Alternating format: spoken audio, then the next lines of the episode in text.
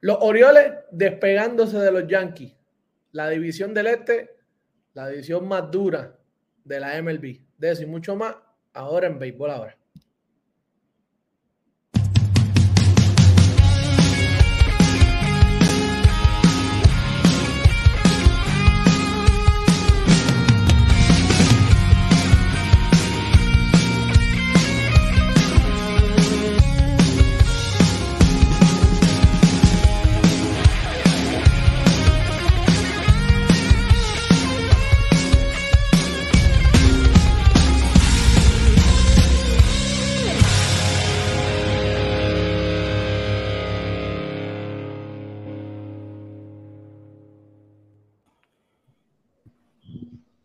Buenas noches, familia de béisbol. Ahora, un, placer estar con ustedes nuevamente. Aquí su servidor Pucho Barrio nos acompañan, como de costumbre, Alfredo Ortiz, Ricky Ward y el maestro Moisés Fabián. Muchachos, ¿cómo estamos?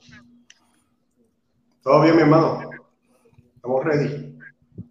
Yo aquí compartiendo los grupos primero para que compartiendo la más de 50 grupos de Facebook para llegar a más gente.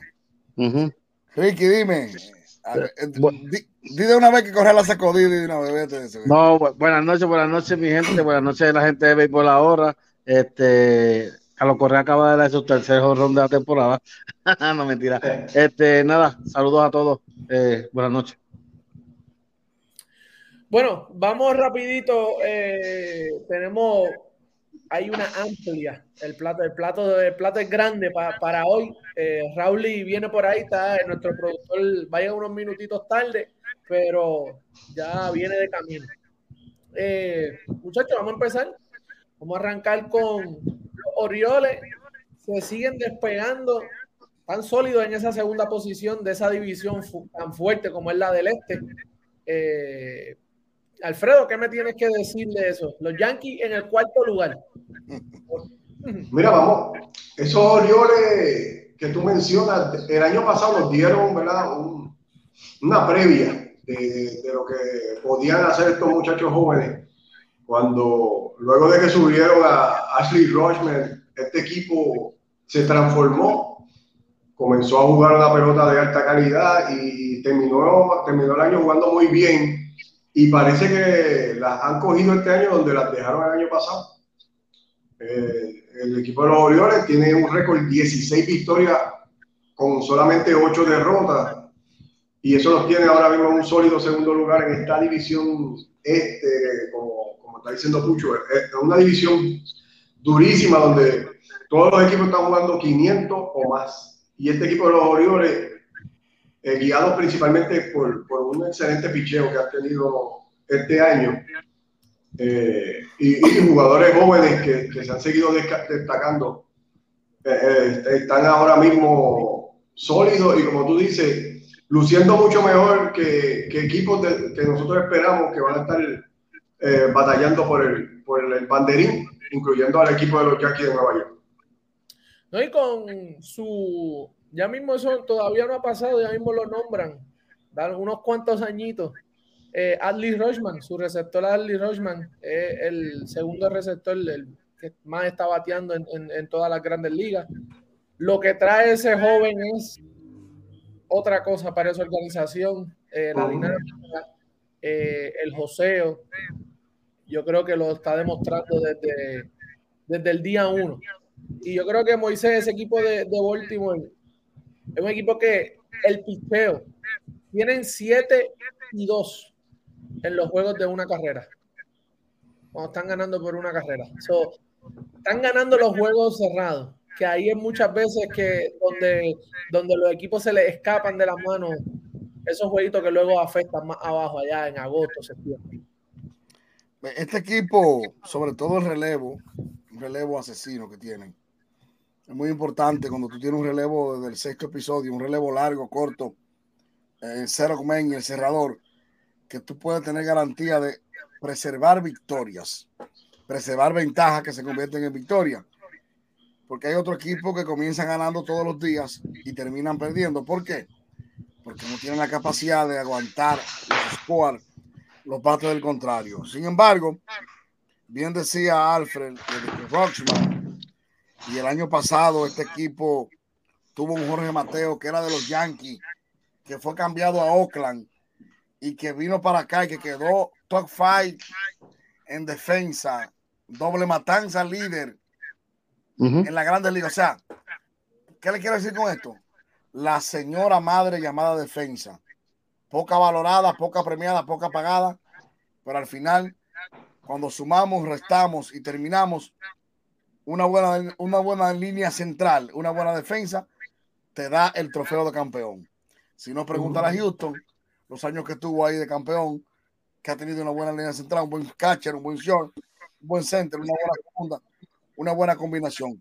Y eso ha hecho el equipo de las eh, de las como dice mi amigo Johnny Trujillo, los horarios de Baltimore, que han tenido un shortstop como este muchacho haciendo las la que hay que hacer. Y regalado. No espectacular y sobre todo la juventud, señores. Juventud divino tesoro. Ricky, juventud divino tesoro. Cuando tú das un hit que lo convierte el doble. Cuando tú siempre estás en segunda para anotar con un hit, eso quiere decir que tú tienes un equipo versátil. Tiene problemas los receptores y tiene problemas los outfielders contigo. Eh, desde que llegó el año pasado, Andrew Rushman. desde que llegó el, año pasado, eh, él demostró que tenía la capacidad de poder llevar un staff de picheo eh, con la ayuda de Robinson Chirino, no podemos olvidarnos de eso. Robinson Chirino estuvo el año pasado encima de él todo el tiempo eh, y Robinson Chirino es un veterano de mi campaña, un catcher defensivo. Él en un momento fue un poquito ofensivo, pero él es un catcher defensivo de, mucha maña. Acuérdate que él estuvo también en la, organización de Houston con Machete Maldonado también. So, él, tiene mucha capacidad en cuanto a, a llevar el picheo, lo ha ayudado mucho eh, y es un Rushman que es joven y maduro.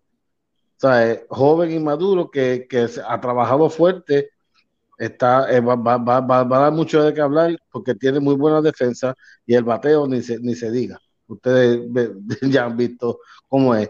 Adicional, el relevo del equipo de, de, de Baltimore fue lo que los llevó el año pasado a estar donde están más eh, la defensa, pero este año están en lo mismo. Este año van, en el mismo camino y con un staff de picheo muy mejorado. Muy mejorado. Yo creo que, que van a estar dando dolores de cabeza por, por, por un buen rato la división del Este a un Toronto, a un equipo de los Yankees, a un equipo de Tampa, que ya vimos que el equipo de Tampa ganó lo, lo que tenía que ganar con equipos menos afortunados y ahora se está enfrentando a los equipos fuertes. Si ustedes ven, las cuatro derrotas ha sido contra Toronto y contra Houston. Mm, ojo, ojo con eso.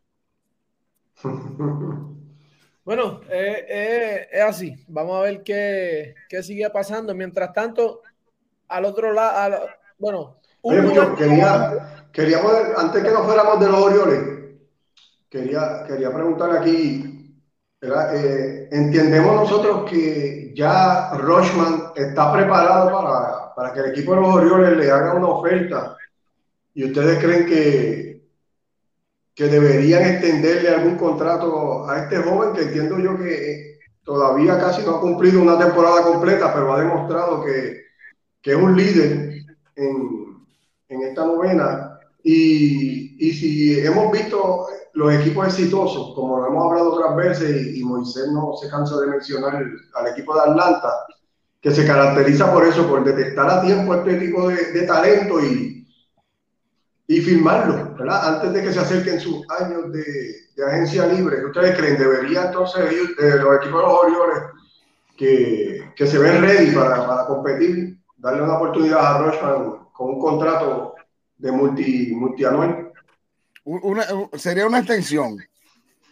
Eh, lo que pasó con Julio Rodríguez sin tomar sea un café en Grandes Ligas casi. Lo que pasó con Wander Franco. Acuña. Acuña. Los equipos aprovechan ese gran talento, les compran los arbitrajes, es lo que hacen los equipos. Tú le ganas el arbitraje al pelotero y de ahí en adelante una extensión. Claro, eso le da tranquilidad al pelotero que sabe que tiene 100, 150 millones de razones ya para estar tranquilo y para dar palo para cuando salgan gente libre de, la extensión, tener la juventud suficiente para hacer otro contrato. Ahora hay que ver el plan de los Orioles, la, cartera.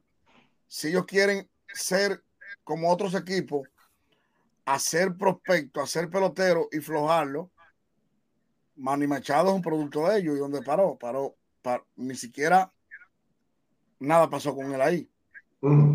Si yo fuera gerente, estuviera conversando con este muchacho de una vez porque ahora él saldría por la casa.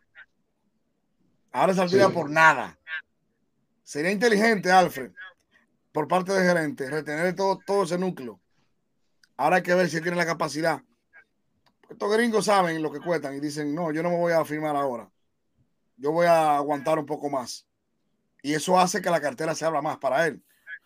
Pero debería, debería ya los Orioles estar pensando en hacer un líder bajo, bajo la tutela de ese muchacho.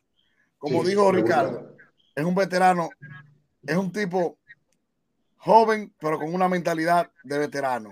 Mm. Y eso te, da, te dice a ti que él no es un tipo que pueda desviarse, que pueda tener, vamos a decir, fuera de cancha, algo que perjudique lo de dentro del play.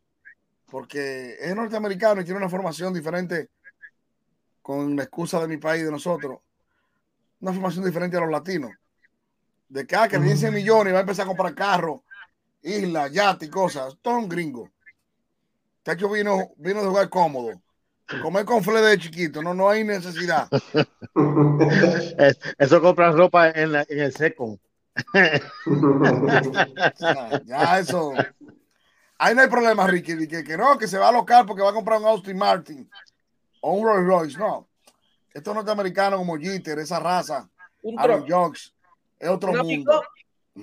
para montar las cosas de casar Sí, y sí, sí. con los panas y, y son es otra otra mentalidad sí. muchas Ujú. veces. yo creo que deben extenderlo Alfredo yo creo que ya como dijo pues, el gerente tiene que ir ya haciendo las movidas porque él va a seguir subiendo su valor verdad por lo que se ve Eh, ofensivamente va a ser uno de los mejores creo que estos unos Orioles que se están pareciendo a, los- a, los- a los del tiempo, esos años de Buck con ellos, Buck Showalter con, con esa organización, cuando estaba eh, Andrew Jones, JJ Hardy, subieron a Machado, eh, Chris Davis, todo este tipo de, ¿verdad? Esto que sabíamos que era un equipo bien ofensivo. No llegaron a, a lo que esperaban, pero siempre fueron, fueron buenos años y fueron buenos equipos. Yo creo que ya el gerente es hora de que se sienta a negociar.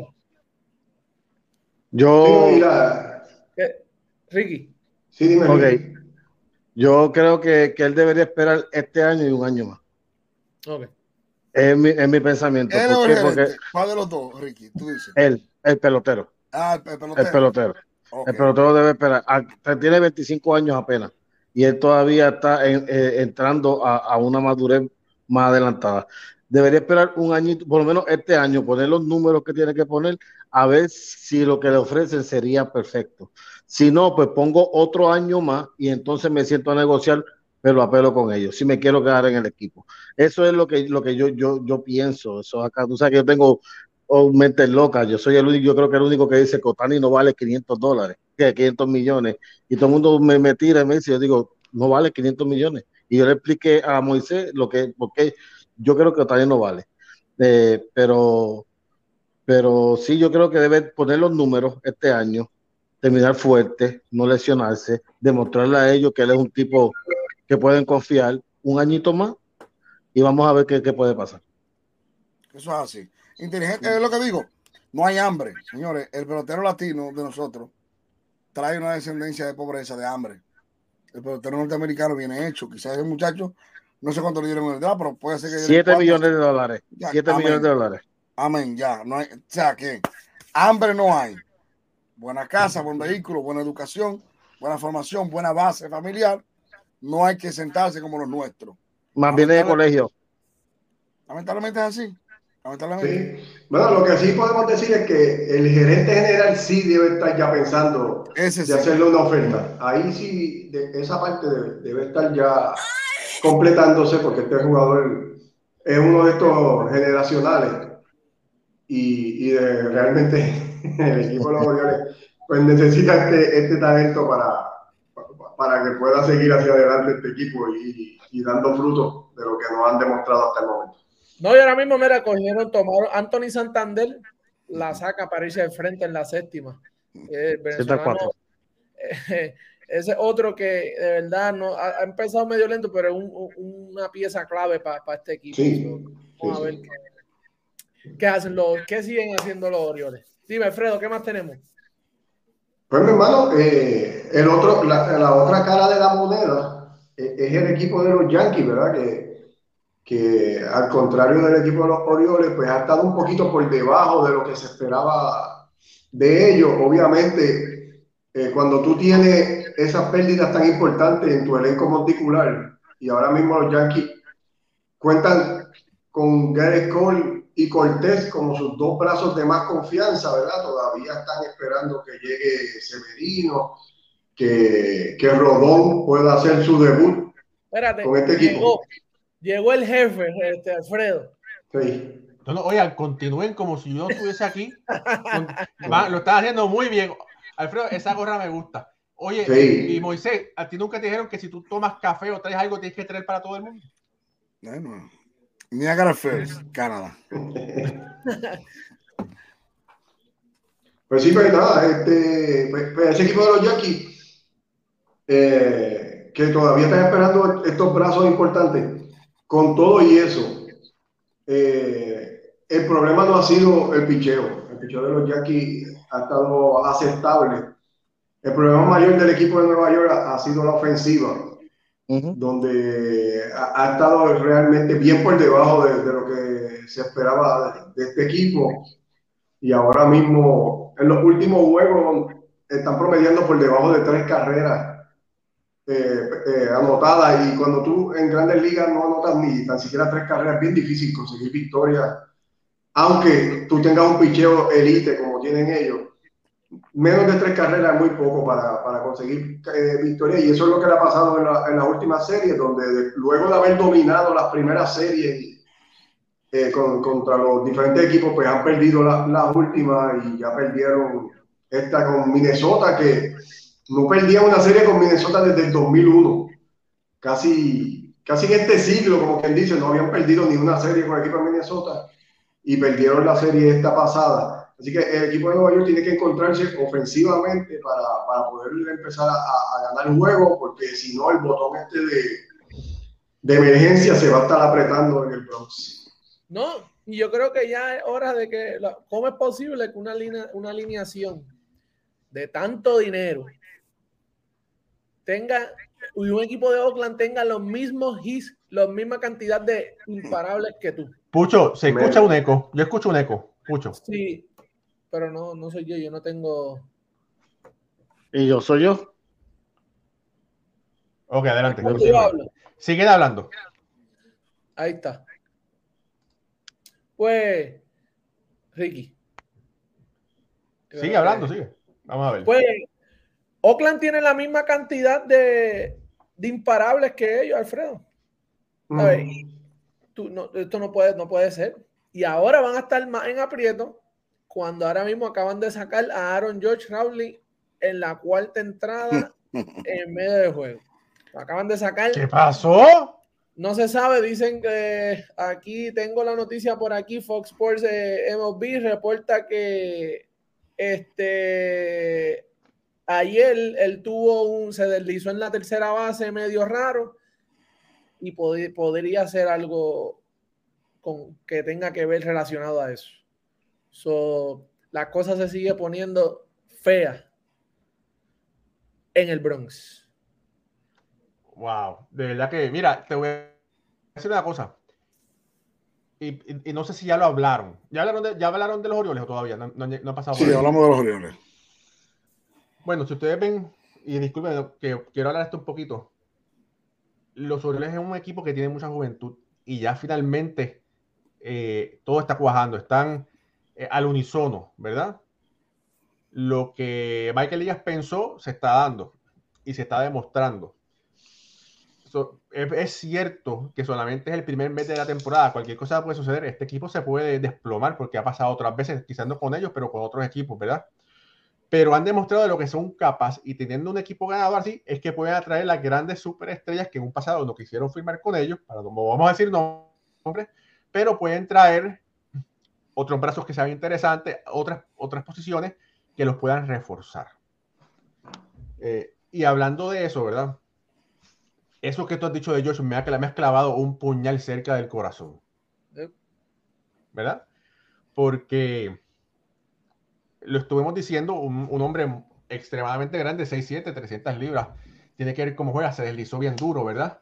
Y vamos a lo que vamos, no es para que Aaron yo se esté robando una tercera base. No había esa necesidad, y menos en ese juego. Eh, tenía que haber sido más inteligente a la hora de escoger. Eso no es parte del juego, es como Carlos Correa. Carlos Correa entiende que robar bases no es parte del juego de él.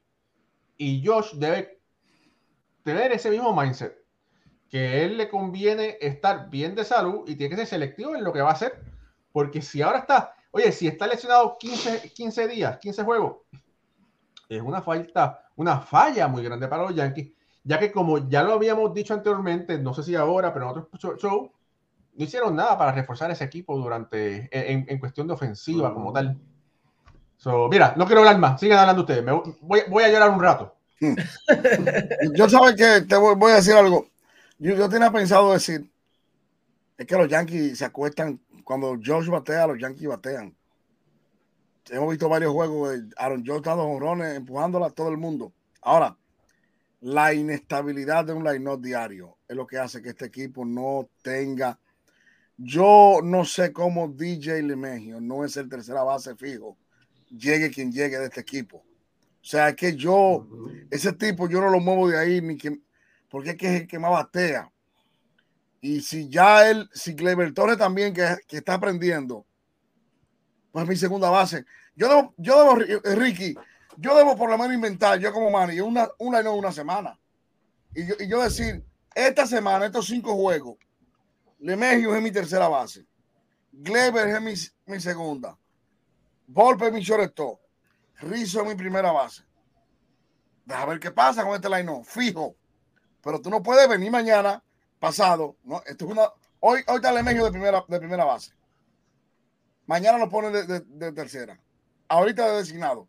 Nadie se enfoca y se acopla así.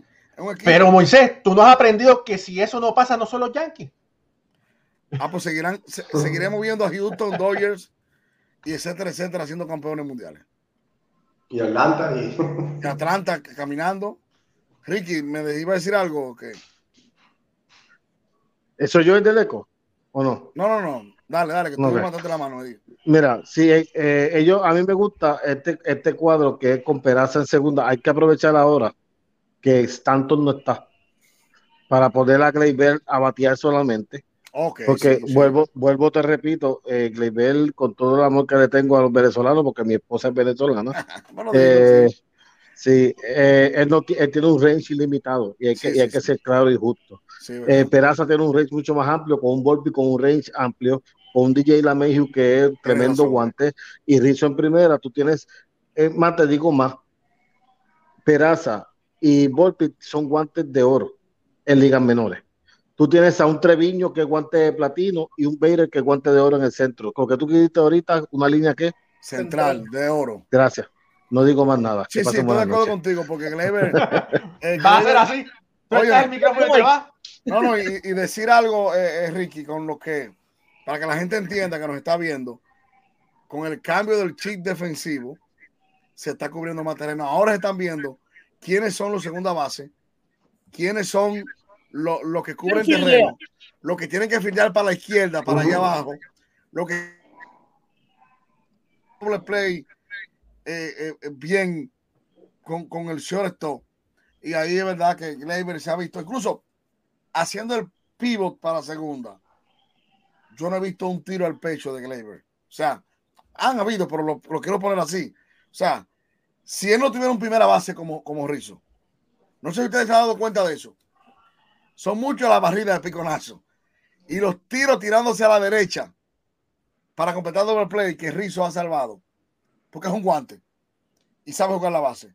Que, que por eso es algo, Moisés, que yo con el War, como que tengo esa, esa espinilla, sí, porque la primera base tiene mucho que ver. Está envuelta en casi todas las jugadas como el receptor. Sí, sí. Se salva de mucho. ¿Y cómo es posible que no tenga tanto peso esa posición? ¿Sabes? Es como que la primera base te quita. Es como no, porque ahora mismo tú lo estás diciendo. ¿Cuántos errores no le ha salvado Rizzo o, y juego y rally y otra a Gleyber y a los Yankees? A lo mejor el range no es el mismo que el de un segunda, que el de un tercera, ¿verdad? Todos sabemos el campo corto, todo el terreno que tú cubres. Pero cuando lo ponemos con el guante, la primera base está envuelta en casi en todas las jugadas del cuadro, cada roleta de la primera base está envuelta. Si tú hablas con muchos señores que son guantes de oro, han sido, y uno revisa la historia, se da cuenta que han tenido grandes primera base, la gran mayoría. Claro. Porque no solamente que la paran, Ricky, Alfred y Rauri, es que te dicen cuándo no tirarla. Ujú. Que Aguanta. vocean. O- oye, apunta, oigan esto. No es que la paran toda, es que te dicen no la tires. Te la guardas y está en tu casa, infringir. Si tú estás en otro lado, es error. Pero si está en tu casa, el matador te da infringir, no es error ya. O- Oye, vamos a tener que hacer una llamadita a Jorge, oíste. Cinco minutitos para que Jorge entre un momento. Mois- Moisés, mira, Sí. por aquí está Eddie Barber Shop. Eddie, ¿tú estás abierto ahora? ¿A- ¿Hasta ahora tú estás abierto? En Brooklyn, mi hermano Eddie, Eddie Barber Chat. El Va- vamos a ver si podemos planificar hacer algo desde allá. Yo no sé si está abierto hasta ahora, pero ustedes, con los barberos dominicanos no descansan. Eso es como No, no, discoteca. Aquí a dos calles está la tercera. Eh, están abiertos, Revolución, Inside allí, la de Eddie en Brooklyn. Yo tengo 15 barberías que puedo ir. Hay- Eddie hay mi que hacer- hermano. Hay que quiera. hacer algo, Moisés, hay que hacer algo, reunirnos, hacer un programita desde allí, hay Va, que inventarnos algo. Vamos a hacerle. Ricky, ¿qué tenías mira, que Eddie dice, dice que sí, que están ahí. Ah, tú ves. Un abrazo, Ricky, Eddie, a los muchachos ahí. Ahora, espérate. Ahora sí, Ricky. Se me, se me fue el hilo, te iba a decir, iba a decir algo que sí, Raulí. Eso, eso pasa con la edad. Con primera Sí, base, yo, estaba hablando de la primera base, que los señores grandes Ah, tienen primera Cal- sí, ahí. ¿Por qué tú crees que Carlos Correa quería a. Juli Guriel en primera base? No, no, amén. En Minnesota. Es ¿Por qué? Porque eh, Juli Guriel lo lleva a él a tener un guante de platino, uno. una escoba. Y eh, Juli Guriel lo lleva a tener un guante de platino, más el otro año lleva a Jeremy Peña a hacer guante de oro. So, Sí. prácticamente él tiene dos guantes de oro, no tiene dos guantes de oro, tiene cuatro. Pues tiene Carlos- el de Carlos Correa, el de él, el de Jeremy Peña, o sea, eh, tiene cuatro guantes de oro en, do- en los últimos dos años. Yo digo Uriel, por eso es que eh, eh, él quería que, que se fuera para Minnesota todo el tiempo, eh, Carlos Correa, pero él decidió quedarse en Miami. ¿Para qué está frío para allá? Este Ricky? Sí, gacho. Mira, no llega. Chavito, chavito. De, de verdad que sí. Eh, Entonces, seguirá- estar conectados. seguirá ese pe- conectados por ahí. Seguirá ese periplo de los Yankees, así entonces, sin tú saber mañana quién va a jugar ni nada, porque nada más están plantados Volpe y, y, y Rizzo en ese, en, en- en ese cuadro. Sí. Yo creo que sí. Sí. Va a seguir. Eh, Porque acuérdate, Moisés, esto es es una filosofía. Y, este cuerpo técnico tiene eh, eh, eh, esa mentalidad, esa filosofía en lo que ellos creen. Entonces, han llegado a postemporada, han tenido buenas temporadas, no han tenido la temporada yanquista, que es, campe- es campeonato o nada, pero han estado en postemporada y se han conformado con eso y piensan que solamente lo que le falta es como un tweak. Y en realidad, no, así tú no ganas. Vemos, vamos, va- lo vamos, vamos a estar cansados de decir, repetirlo este año. Vamos a, gente, tienes que tener un line no estable. El pelotero es un ser de rutina. ¿Sabe? El pelotero necesita su rutina. El pelotero no puede hoy llegar, ah, voy a jugar en primera. Hoy voy a jugar. Para eso tú tienes tu utility. Sí, sí, sí. Pero tú estás teniendo más de un pelotero, Raúl, tratando de ponerlo en esa mentalidad de, de cambia y cambia. No, no, no, no va a ser. Bueno, mira, yo no sé qué va a pasar. Lo que los Yankees han tratado de hacer no ha dado resultado. Lo que sí ha dado resultado en el pasado es que esos equipos grandes de los Yankees de los 90 y principios del 2000, sí tenía un gran utility. Alguien que podía jugar al menos tres posiciones, alguien de que ellos dependían que pudieran jugar regular si alguien se lesionaba y alguien que al mismo tiempo era productivo. En este momento, ese tipo de pelotero que tiene lo que me recuerda a, Oswaldo Cabrera. O, Oswaldo Cabrera que pudiera estar jugando regular en otro equipo que desde el año pasado lo estoy diciendo que decía ojalá que no, no, hace dos años, ojalá que no lo cambien, ojalá que no lo cambien. Yo pensaba que lo iban a cambiar, pero yo no, no encontraba espacio para Cabrera, Volpe y Peraza del mismo equipo. Pero bueno, Cabrera ha podido, ha demostrado que es capaz de jugar. Sabemos que, es, que es un Ciore natural. Ha jugado Lefield, ha jugado right tercera, y creo que jugó también el centro, ¿verdad? Y entonces, ¿Ha jugado alguna, las posiciones? De alguna forma le, le, le, ha encontrado un hueco. Una cosa interesante. Una cosa interesante. ¿Qué es eso? Ahora, una cosa interesante es que, con, oye, no sé, Moisés, si tú lo viste cuando fuiste al Jackie Stadium, que ves el, el, el locker de Peraza, arribita tiene como cuatro guantes diferentes. Sí, sí. Tú lo viste, ¿verdad? Y sale a veces a hacer, hacer rutina con, con, dos de ellos. Sí. Sí, sí. Y, entonces le, pregunté, me dice, bueno, mira, este es igual que este, este lo que cambias el color, pero este es para jugar el field, este es para jugar el infield, y lo tiene allí. Sí, sí. Adelante. No, vamos, vamos a ver qué, qué, pasa en New York. Este, New York últimamente hasta ese lado de New York, ese lado, el Bronx, está caliente.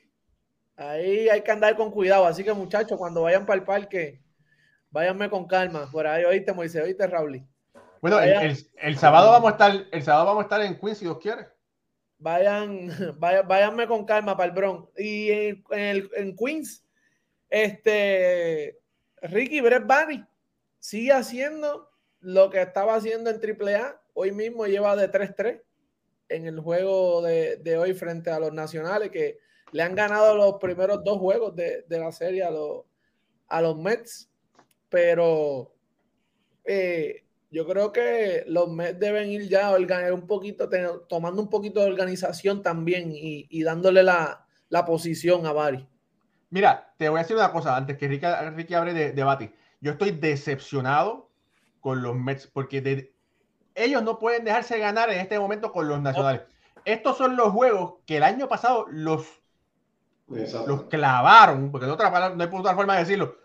Cuando los clavaron el año pasado, que quedaron empatados con los Bravos, ¿verdad? Tú no puedes perder, esos juegos. Y Al chiquito hay que darle duro, rápido. Ah, y dejarlo en la lona tendido. No han lucido bien para nada. Estaba, al empezar de esta semana, eso, los Bravos y los Mets estaban a medio juego, los Mets por debajo. Ya no. Ricky. ¿Qué pasó contigo? Mira, e, esto se parece, se parece un poco a cuando Moisés hablaba en el clásico de que Venezuela, Puerto Rico y Dominicana, los juegos que eran con, con Nicaragua y con Israel, tenía que ganarlo obligado. Y, y, esto se parece un poco a eso, cuando tú tienes equipos que son el equipo ¿verdad? De, de menos talento en tu división, tienes que dominarlo, porque al fin y al cabo, cuando tú miras esos equipos, que son los equipos de playoff, su récord contra los equipos perdedores y sotaneros es un récord dominante completamente. Se, supone que esos juegos tú los ganes para que entonces batalles para 500 o cerca de 500 con los equipos que son contendores. Mira, Alfredo, y ellos empezaron, mira, a Miami le ganaron la serie. Le, le, están ganando la serie eh, en lo que va de temporada. A Oakland le están ganando la serie. Con San Francisco dividieron. Y ahora están perdiendo esta con Washington. Sí, no, no. Tienes que estos juegos, estos juegos, porque ahora mismo con Milwaukee tienen 0 y 3. Eh, con los Dodgers tienen 2 y 1. estos son equipos, con los equipos grandes tú vas a, vas a batallar así, le vas a robar su jueguito, eh, van a dividir, pero estos equipos de que están jugando por menos de 500, tú tienes que como dice Moisés, para que respeten. No, hay que darle duro. Y, y se les nota la, bueno, eh, en cualquier equipo, pero los Mets están sintiendo la ausencia de, de, de Sugar Díaz. Ahora mismo en los juegos de, de, una carrera tienen dos y tres. Y esos dos y tres jueguitos te, tiene, te tuvieran en una posición diferente en el standing. Así que vamos a ver qué, qué hacen los Mets. Tienen que tienen que hacer mucho porque el bate que les hacía falta durante la temporada muerta, que por poco lo consiguen Carlos Correa, nunca los pudieron conseguir. Y tiene a un Daniel Vogelbach, que será muy buena persona, es bien pana de Nido y de Lindor, pero no hace el trabajo. Y lamentablemente, Eduardo Escobar tampoco está haciendo el trabajo, que es lamentable porque es tremendo tipo en, del Clubhouse. Entonces, subieron a, a Bati. Yo lo dije en el programa de, de, de Carlos Baelga que no solamente tienen que subir a Bati, Mauricio tiene que estar arriba y Malviento tiene que estar arriba. Ahí hay muchos bates como Marcana, Daniel Bogerback, Eduardo Escobar que no están haciendo el trabajo. Y esos muchachitos están viendo esa bola allá abajo en el triple A, así. Hoy Malviento la sacó otra vez. Tiene siete. Tiene siete, está bateando 338. Mauricio 330. Con seis honrones y veintipico de empujadas. Sea, estamos hablando que esos muchachitos ya necesitan ese push, porque eso le da como, mira, Bati. Bati empezó en AAA y mató a AAA y llegó y estaba teniendo 321 en, en Grandes Ligas. Tienen que mantenerlo, tienen que dejarlo, tienen que buscarle la forma de, de mover a Magniel. No sé si se acuerda que yo dije, tiene que mover a Magniel para el field y Mauricio en segunda. Eso, eso, a mí no me gusta Magniel en segunda, lamentablemente. A mí me gusta Mauricio en segunda, que es infield natural, y un Magniel en el field, que juega muy bien en el field. Y un viento, buscarle un espacio, no sé, designado, lo que sea, porque ahí que no hay espacio. O lo cambio por un buen lanzador. Lo cambio por un buen lanzador, porque lamentablemente esos muchachos están viendo la bola allá abajo como bola de playa. Lo estoy diciendo, pues yo sigo las ligas menores todos los días. Y eso es palo viene y palo va. Uh -huh. Mira, por ahí mencionaron a Lindor y, y, y, hay que mencionarlo. Ahora mismo, en los últimos 21 turnos, solamente tiene tres hits, una carrera impulsada, no tiene honrones, eh, siete ponches, está bateando para 1.43. Eh, hoy yo creo que dio. dio va de 4-2, va de 4-2 hoy, así que sí. Pero Lindor va a batear. Eh, yo creo que Lindor tan pronto llegue el, el caliente, el, el calor, yo creo que, que, que, va a hacer lo de él eh, con calma. A mí me preocupaba el Lindor estos días.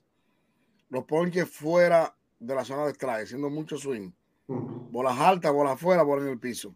Perdido. Ni, ni, siquiera dejándose cantar los picheos. Yo creo que cuando él se encuentre y, y sepa que menos es más para él, eh, él tiene respaldo. Él, él, tiene lo que Pete Alonso no tiene. El respaldo de Pete Alonso. O sea, él tiene. A él le, le están pichando porque ellos dicen, yo prefiero picharle a, a Lindor que a Alonso, que después de Alonso no viene nadie. Por eso yo hablaba con los muchachos de la cadena de los Mex y decía que a Stanley Marte yo lo movería más para arriba de la no atrás de Alonso para que haga más swing. Porque eh, eh, Marte se está, se va mucho buscando el contacto de la bola, los hisitos, la cosa. Va a llegar a base. Llega a base. Pero si tú lo pones detrás de Alonso, tú lo vas a poner a hacer el swing más largo y te puede dar 20 jonrones 18, que sí. tiene la fuerza, tiene la caja. Y lo eso también. Sí, sí. Uh -huh. Y eso haría también que, que, que el Lindor se pusiera más concentrado en buscar su picheo, que es lo que le funciona. Él estuvo en la serie de, de, de San Diego por allá. Tuvo un 8 o 9 ponches en un par de juegos. Todo haciendo swing a lanzamiento fuera de la zona extraña. No es que no te ponche, que la gente no entienda que no, que no se va a ponchar. Él es un tipo que da 35, 40 jolones. Tiene que apoyarse mucho. Ahora, ponchate con los picheos en la zona de strike porque te está, está luciendo feo en eso. Desenfoque. Él lo va a conseguir. Yo estoy seguro que lo va a conseguir. Es cuestión de que él se pare y él sepa que a él le van a lanzar mejor que Alonso. Y que cuando los lanzadores, él tome 5, se va a hacer por bola. Y Alonso de par de más aguazo con él en base. Automáticamente el lanzador va a decir, pero ven acá que me la saque delante mejor y me fajo con Alonso, no tiene respaldo detrás. Entonces, él tiene que venir con mucha paciencia a tomar 5, 6 bases por bola rápido.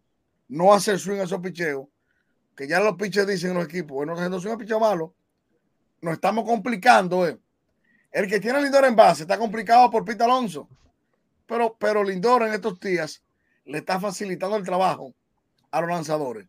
Pero yo sé que eso va a venir, que él es un tipo que ha demostrado que, que tiene el palo. Es cuestión de eso, de él ponerse paciente, que entren cuando quieran, que si no entran el problema es para los lanzadores. Sí. Ricky. Ok. Es verdad lo que está diciendo este Moisés. El problema de esto es que Lindor muchas veces, acuérdate que viene de ser capitán de un equipo y él es capitán de ese equipo. Entonces quiere hacer mucho. Y cuando tú tratas de hacer mucho, haces menos. no sé si me estás entendiendo. Hay más y menos. exactamente, más en menos.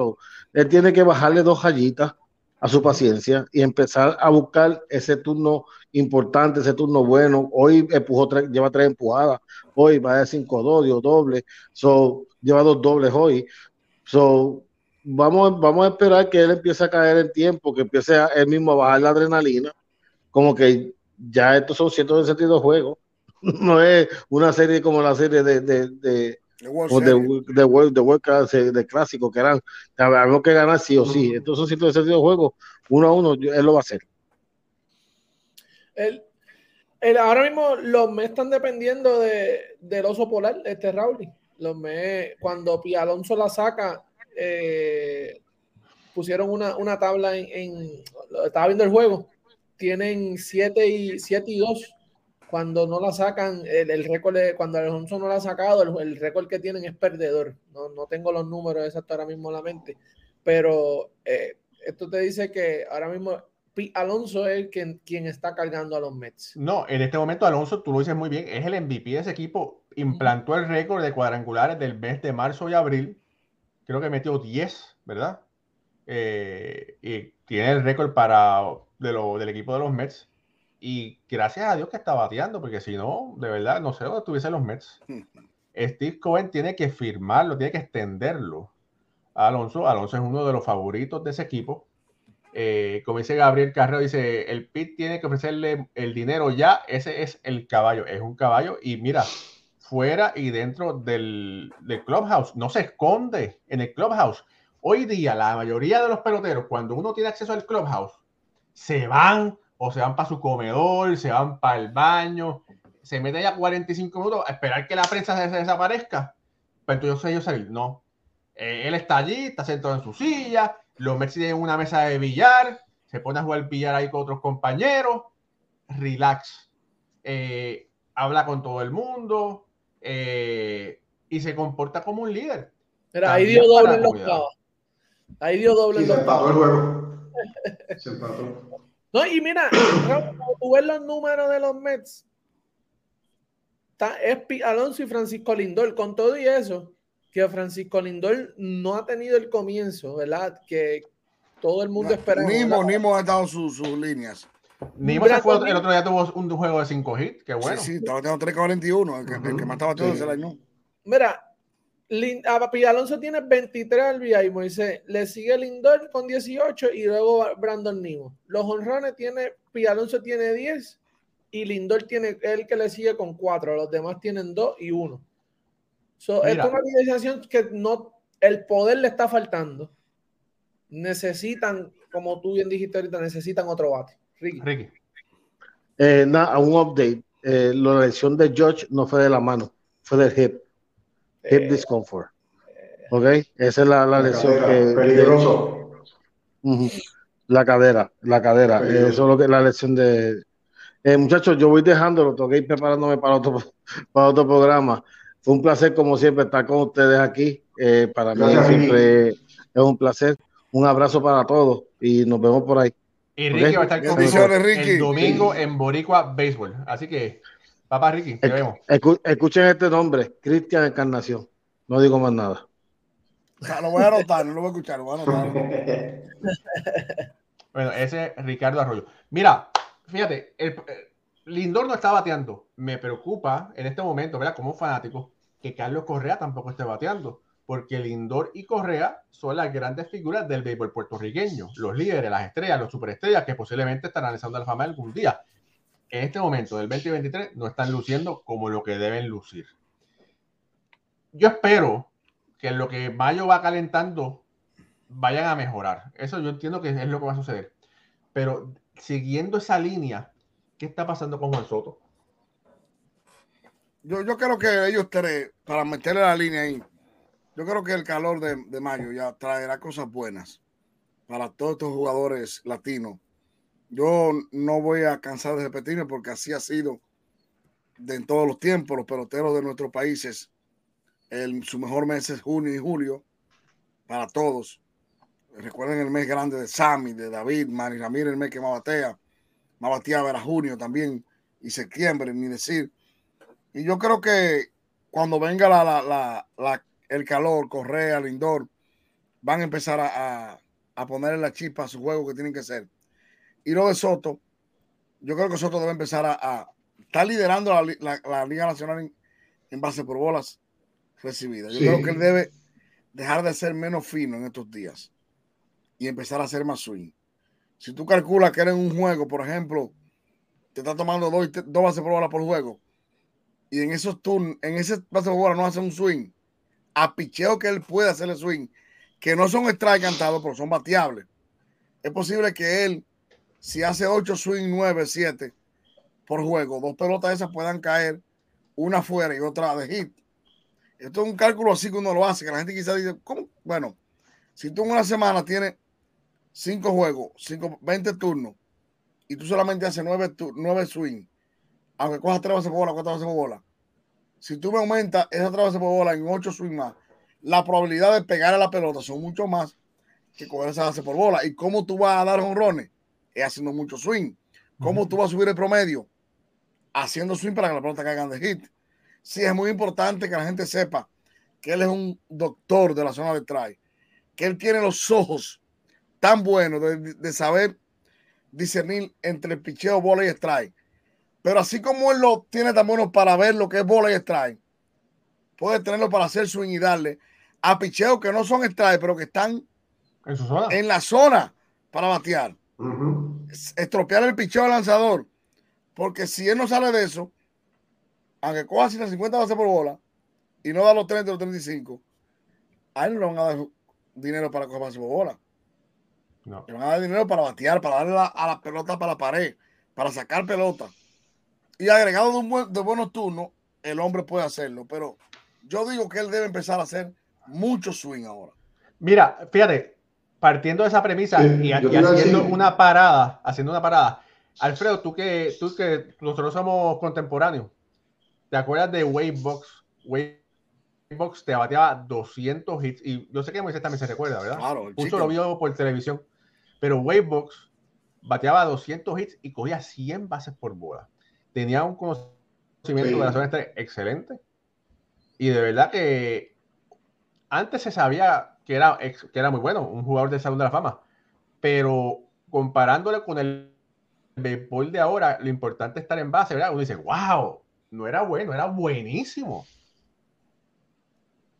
Sí, tú sabes qué es lo más que me preocupa de esto que estamos hablando de Soto eh, y aunque es verdad que está cogiendo sus bases por bola, tiene 29 ponches hasta el momento y solamente 16 imparables este año. Así que ese, ese, esa cantidad tan alta de, de ponche para Juan Soto, que es un maestro de la zona, como estábamos hablando, se combina con, con un un slogan de 3.44 nada más y un OPS de, de 6.84 para, para este joven, no sé, ¿verdad? Y, me, pone a pensar si en algún momento está afectando a Soto todos los comentarios que se están haciendo sobre el contrato, que si se merece 400 millones, que si se merece 500 millones.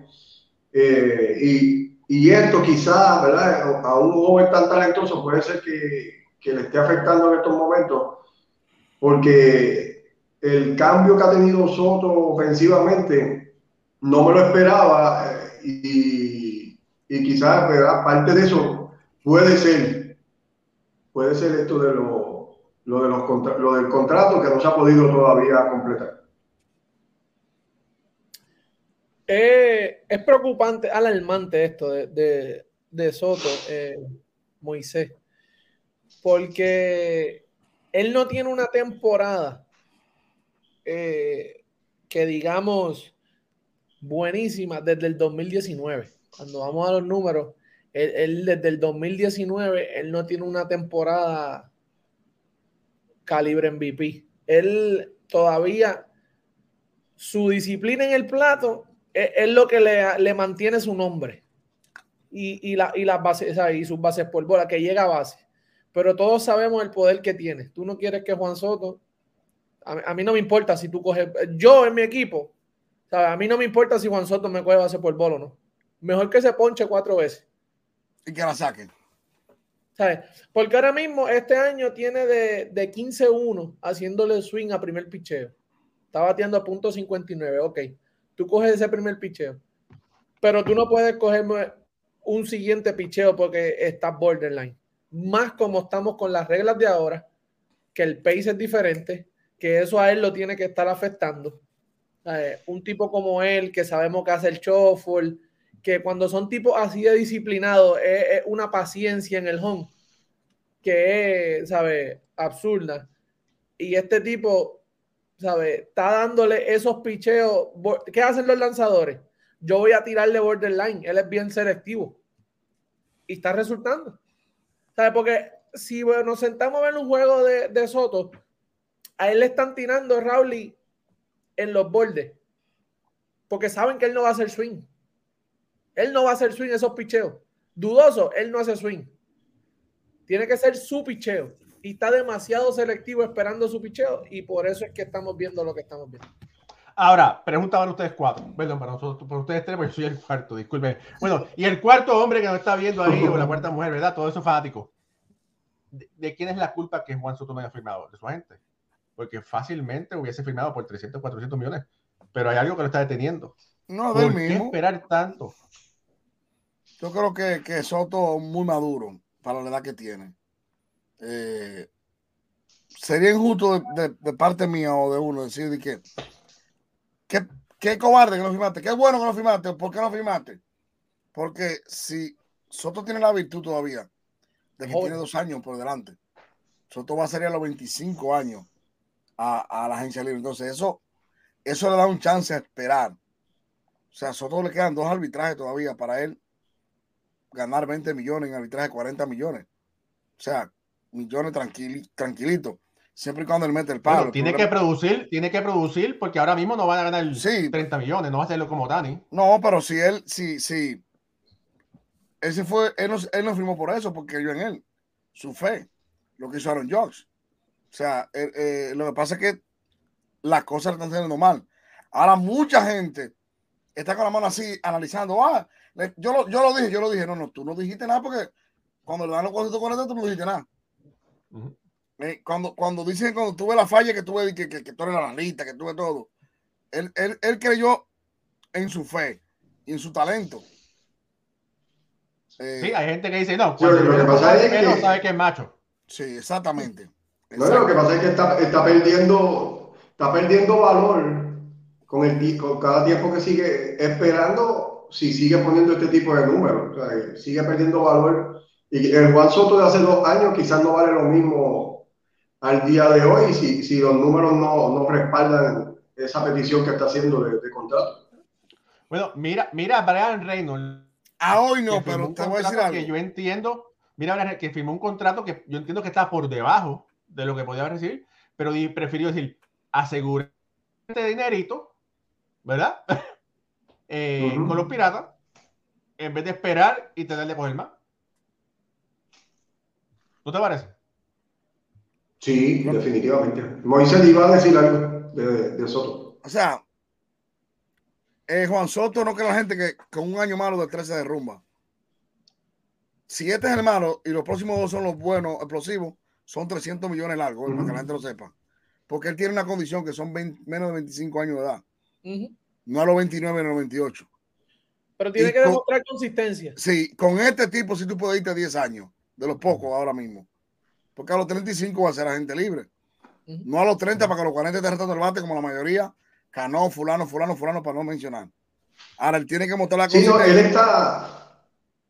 Él sería como un Devers, un tipo de contrato así como Devers. Exactamente. Por la edad. Por la edad y la edad. O sea, por eso no firmó, porque él creyó en su edad. Porque cualquier otro jugador, si hubiese pasado a los 26, coge el dinero. Sí, pero la, la, vamos, ¿verdad? Eso es, eh, sabemos que él va a coger su billete. Eh, él, él, vale su dinero, es una superestrella, vende, la gente le gusta, es un fan favorite, como dice ¿verdad? Eh, el americano. Pero en este line-up, un line-up como este de San Diego, Moisés, es para él estar curándose. Para él estar hartando. Detrás de un Manny Machado que compitió para MVP el año pasado. Eh, tiene a, ahora mismo tiene a, a Tati, a, a Bogarts. Se supone que tú no estés bateando 1.50. Con este line-up es para él estar eh, teniendo los mejores años. Tiene protección ambas partes. Eh, no, no hay, no, ¿verdad? Lo del long viene, las cosas, ¿verdad? Las malas temporadas están. Pero yo creo que, que, no es, para mí no es, no me gusta lo que veo de Juan Soto. De verdad que, de verdad que no. No me gusta. Yo creo que tiene que, como decimos acá, tiene que apretar, Raúl. Tiene que apretar. Y San Diego lo necesita también. San Diego lo necesita. Claro, y las grandes ligas necesitan a Juan Soto. Las grandes ligas necesitan que un Juan Soto produzca. Vamos lo que vamos. No es San Diego, es la Grandes Ligas. Mira, los Mets están adelante 9 a 8 en la novena. David Roberts está lanzando. Qué peligro. ¿Quién cierra? David ese, ese, es lo. Esa es la. a, menos que tú quieras venir, te damos la bola. Dale, mete mano. Mira, la tengo en la mano. La tengo ah, en la mano. ¿Tienes ahí, la, ¿Tienes ahí la perrubia? No, no tengo la perrubia, no tengo perrubia, yo soy legal. Con el alcohol, con el alcohol. Yo soy. Mira, Espana pregunta. ¿Tú eres ilegal? Yo. Espana él, pregunta cuál es el OVP de, eh, de Juan Soto. Ahora mismo es 339.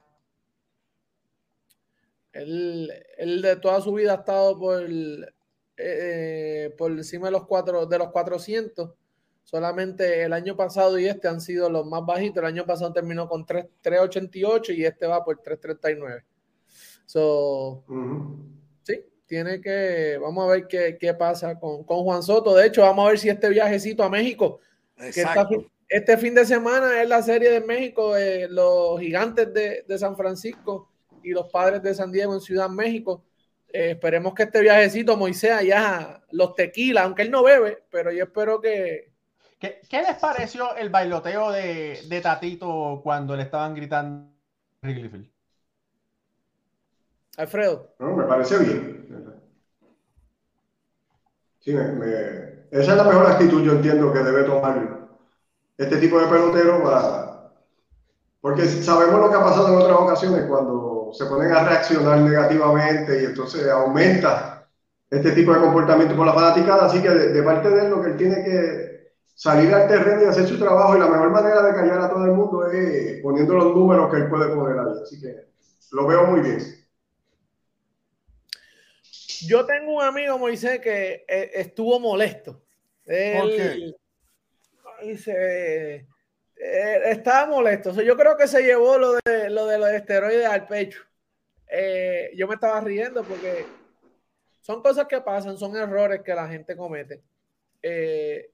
¿Verdad? No estuvo bien eso de Tati, pero el error fue a temprana edad. O sea, cuando tú haces esos errores que uno hace de, de, de, joven, de, nene, que por lo menos lo hiciste a tiempo, aprendiste. Y yo creo hay tiempo en el camino para... Hay tiempo para él, eh, ¿verdad? Remendar su error. Todos tenemos tiempo, pero, ¿verdad? Hablando deportivamente, un, un tipo de error como este, eh, yo creo que tiene tiempo para limpiar el... Sí, pero tú sabes, lo que a mí me molesta. El padre es pelotero.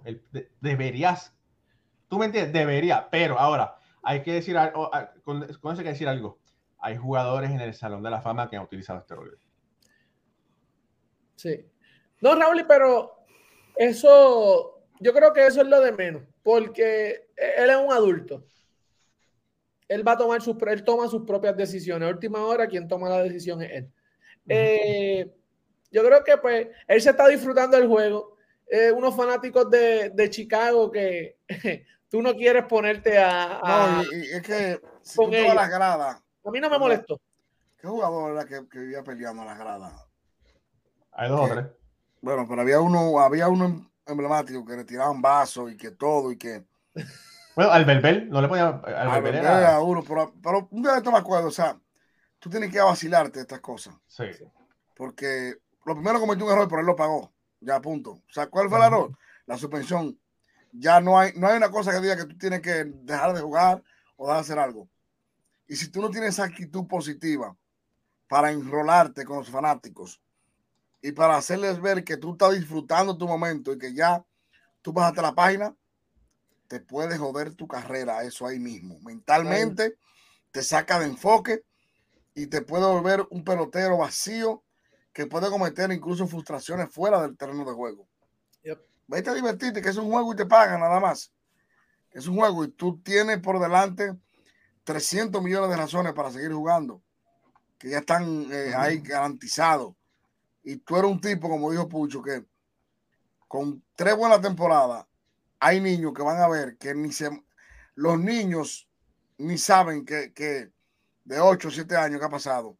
En cinco años, el niño con 12 años, y está metiendo 30 y siendo un espectáculo, ni saben que estuvo envuelto en, lo, que, en lo que pasó ya. O sea que lo bueno de hacer las cosas joven, de cometer errores jóvenes, es que hay tiempo para resarcir y para tú poder brindarle alegría a tanta gente que se entristeció por tus metidas de pata, pero sin embargo, hay que disfrutar lo mejor de él y que él entienda eso de que él es un espectáculo. No como, como el de, el de Anaheim, que agarró Rondón. Eh. Ah, Rondón, que. Rondón. Oh. El cuello, oh, esto es para, esto es para, esto, señores. Y ese otro, Moisés, ¿tú te imaginas que Tati se hubiese puesto a gritarle barbaridades a los fanáticos? Los fanáticos. No, hubiese sido peor. Estuviésemos todavía la prensa y todo el mundo hablando de que, que, mira, que hizo las cosas mal. Entonces, de Rondón no dijeron nada. Un Correa. No, que es un, jugador, que es un speaker que había dado una, tirado una trompada a un, a un fanático. Hmm. Tuvieron los titulares al pecho. Al pecho. Sí. Porque se cogen con quien se cogen. Fíjate, Tati se, Tati se ha puesto como él, eh, como él, en el relajo, o sea, no el relajo, como es la alegría, vamos a decirlo, ¿verdad? Porque no es, él, es un tipo alegre, eh, es un tipo alegre que, que, que, disfruta lo que hace, disfruta el juego. Y yo creo que la contestó de la mejor forma posible. Y él ha hecho eso sacando honrón, ha hecho eso anotando carrera en el crujado. Entonces lo está haciendo en un momento malo, que los fanáticos me están jodiendo, molestando, ¿verdad que sí? Me lo estoy bufeando. Es un bufeo que tengo con ustedes. Y ya se calmó, fue un inning. Ya hay, los fans dijeron, con este tipo no se puede. Vamos para y vamos a ir a jugarlo. ¿Sabes? Eso es lo que, esa es la actitud. Esa es la actitud. Oye, y hay jugadores que tú, que tú los vendes y se convierten en monstruos. Los despiertas. Sí, sí, sí. Oh, sí. Y, hay, y, hay, veces, hay muchos fanáticos que no entienden eso, pero hay jugadores que, muchachos. Déjalos quietos. Déjalos tú, no puedes, tú no puedes darle gasolina a, a peloteros así hablando de eso, es lo que vimos con, ¿verdad? Con Javier Baez. Sí. Es lo que vimos con Javier Baez. Estaba con un, comienzo de temporada malísimo. Le, le dieron gasolina con ese revolú del dirigente que lo sentó. Ah, tú me sentaste. Aguántate. Pena, ¿verdad? Que salió por el, por el bolazo luego que estaba ya este, alentando, pero es, eso es lo que a lo que venimos. Estos son jugadores que a veces eso es lo que lo, los prende. Pero fíjate, el caso de Baez es diferente. Yo sí que el caso de Baez es diferente porque Baez, eh, la realidad es que uno de los jugadores más eléctricos de las grandes ligas, eh, cualquier cosa, cualquier gran jugada de Baez, cualquier palo de Baez, lo ponen por todo MLB, ¿verdad? Eh, lamentablemente su tiempo con los Mets no fue el mejor. Y todos sabemos por qué, ¿verdad? eh, pero demostró que es capaz de cargar un equipo.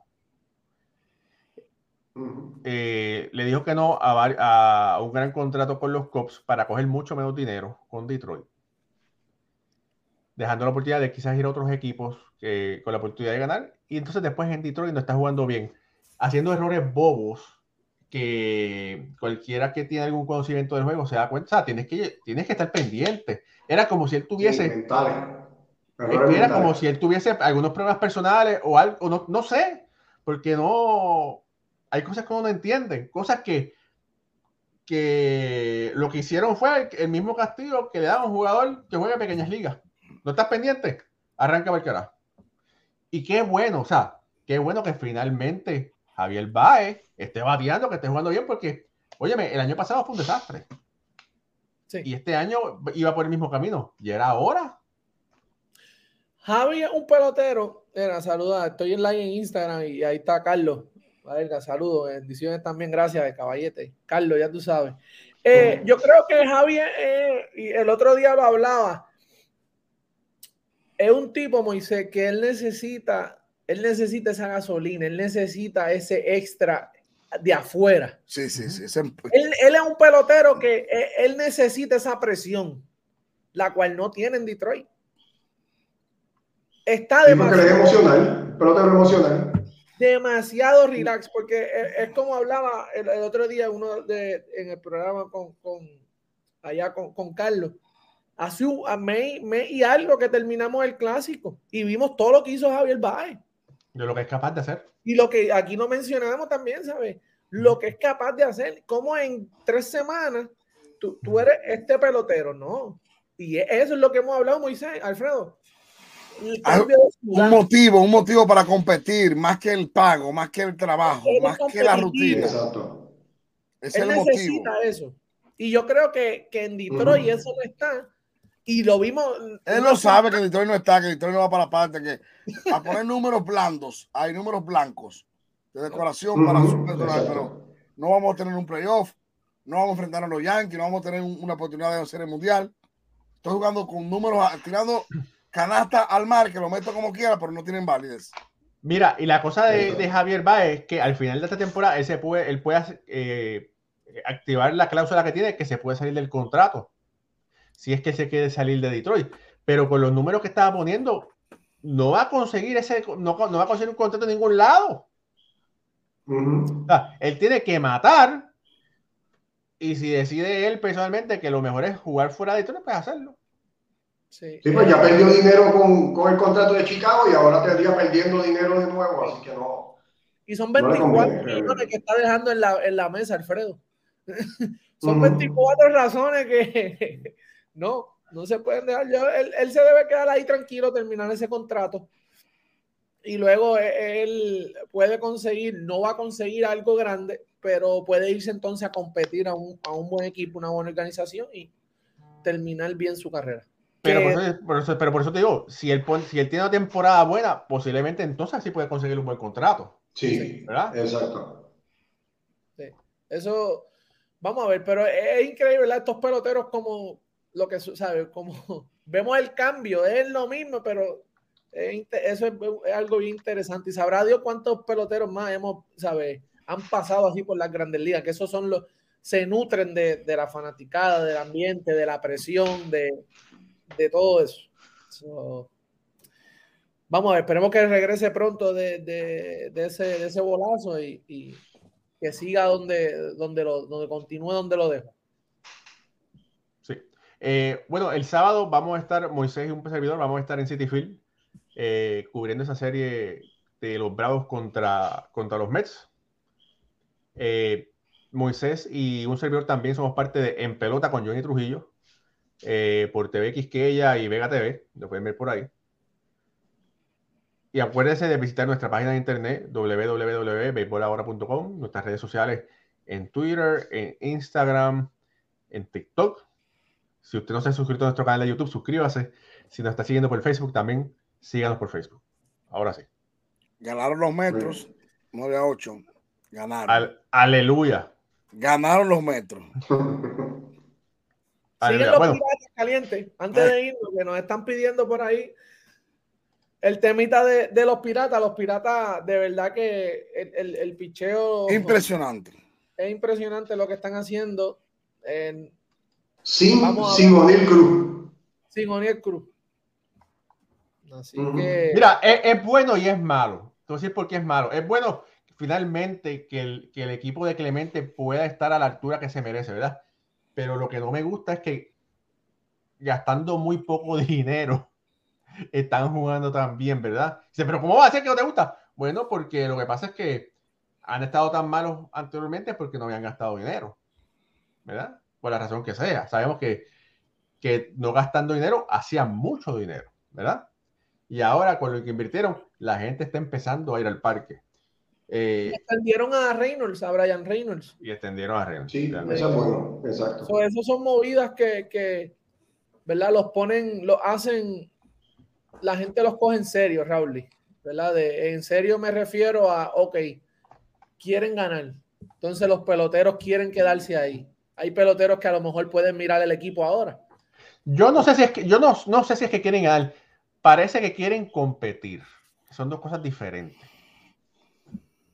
Oye, pero con ese talento, tú estás, si quieres competir nada más y estar ganando, ¿verdad? Estás primero en tu división. Sí, pero bueno, hicieron unos ajustes, trajeron unos veteranos, ¿verdad? Pero yo, con, con, todo y eso, al principio de temporada, cuando hablamos de ese equipo, no pensábamos que iba a estar en este momento. Donde va a estar nadie, en este momento. nadie, nadie, nadie, nadie. Ni, ni, ellos, ni ellos, ni, ni ellos. Por eso, por eso te digo. O sea, hay que ver hasta dónde les llega la gasolina. Ojalá que les dure toda la temporada. Pero a mí me parece que en algún momento la gasolina va a ser así. ¡pua! Y sí, se va a sí, sí. gasolina. Vamos a ver. Pero vamos a ver. No, tiene que haber una sorpresa. Va a haber una sorpresa. Va a haber una sorpresa. Boston no va a ser. Espérate. ¿Eh? bueno, eh, Alfredo, hermano, despide el show. Bueno, otro gran show. Muchas gracias a todos por estar aquí con nosotros. Un placer. Parte de Pucho Barrio, Moisés Fabián, Ricardo que estuvo con nosotros, Raúl y este servidor Alfredo Ortiz. Nos vemos el próximo lunes, si Dios lo permite. Y en este es su programa Béisbol Ahora. Dios me los bendiga y buenas noches. Pucho, ¿te lo llevas tú me lo llevo yo? Llévatelo, llévatelo. Llévatelo, llévenselo, llévenselo los dos juntos. Los dos juntos. No, espérate, pues imagínate, pues espérate, espérate. Ok, dale.